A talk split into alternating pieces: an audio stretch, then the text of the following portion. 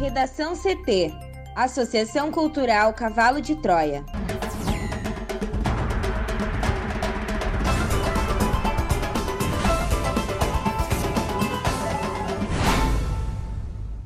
Agora, no Redação CT.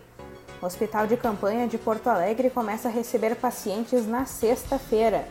Rio Grande do Sul bate mais um recorde de mortes por Covid-19 com 502 registros em 24 horas.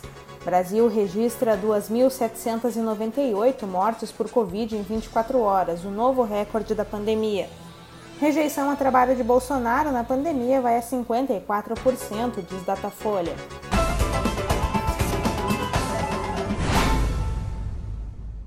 Eu sou a jornalista Amanda Hammermiller, este é o Redação CT da Associação Cultural Cavalo de Troia. Tempo instável em Porto Alegre, a temperatura é de 29 graus. Boa tarde. A instabilidade ganha força no Rio Grande do Sul nesta quarta-feira. Pode ter chuva forte em todo o território gaúcho. Na capital, a máxima é de 31 graus. A previsão do tempo completa daqui a pouco. O Hospital de Campanha de Porto Alegre começa a receber pacientes na sexta-feira. A repórter Juliana Preto tem mais detalhes. O Hospital de Campanha, montado e estruturado pelo Comando Militar do Sul em Porto Alegre, entra em operação na sexta-feira. A estrutura passa por montagem de equipamentos, ajuste na canalização de gases para os leitos e finalização das redes elétrica e de água.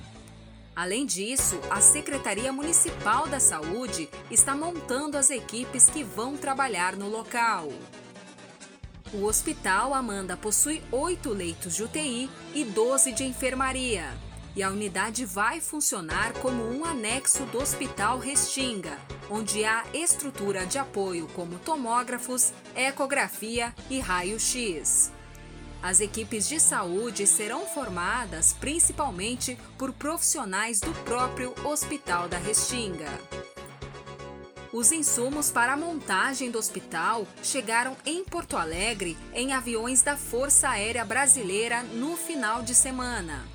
O anexo é composto por três barracas com um total de 144 metros quadrados.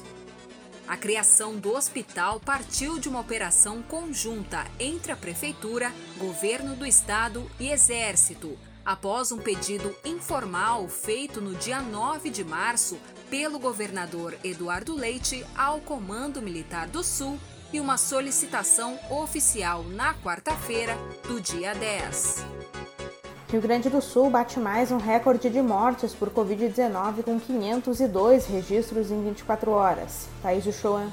O Rio Grande do Sul registrou nas últimas 24 horas 502 mortes por Covid-19.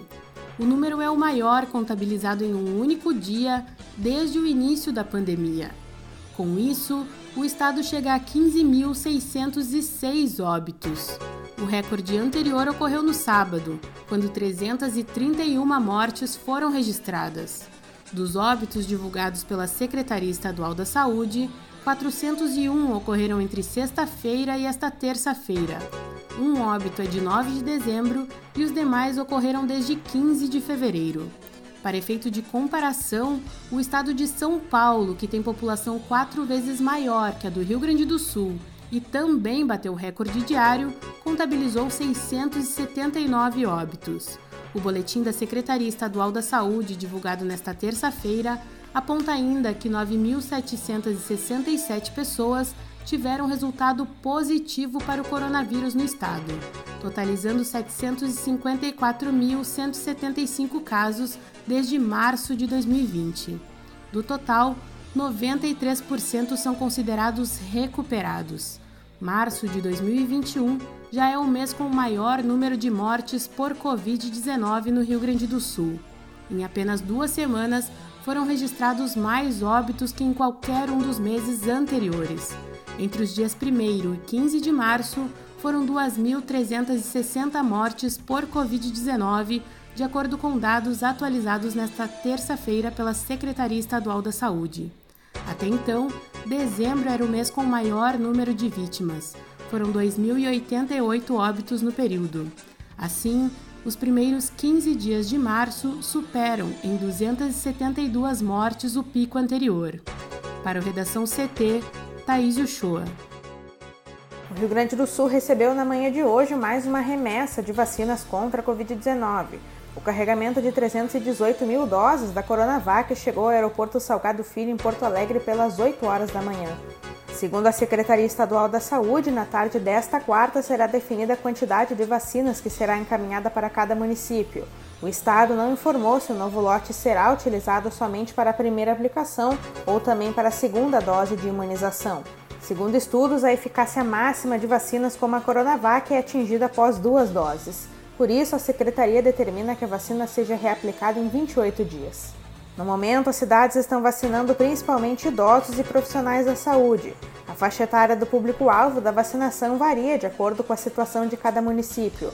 Porto Alegre começou a vacinar nesta quarta pessoas a partir dos 75 anos.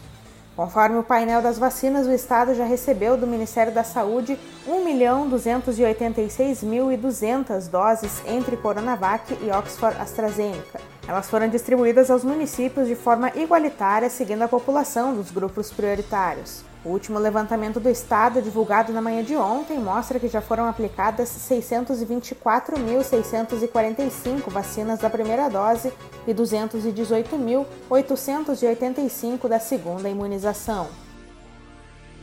Brasil registra 2.798 mortes por Covid em 24 horas, o novo recorde da pandemia. O total já passa de 282 mil. O Brasil registrou um novo e triste recorde com 2.798 mortes pela Covid-19 de segunda para terça-feira, totalizando assim 282.400 óbitos conforme o levantamento do consórcio de veículos de imprensa.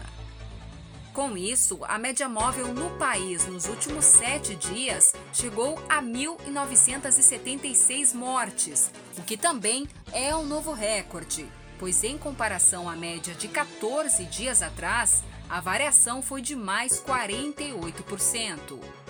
Temos 55 dias seguidos, Amanda, com a média móvel de mortes acima da marca de 1 mil e pelo nono dia a marca aparece acima de 1.500 mortes, aproximando-se agora de 2 mil.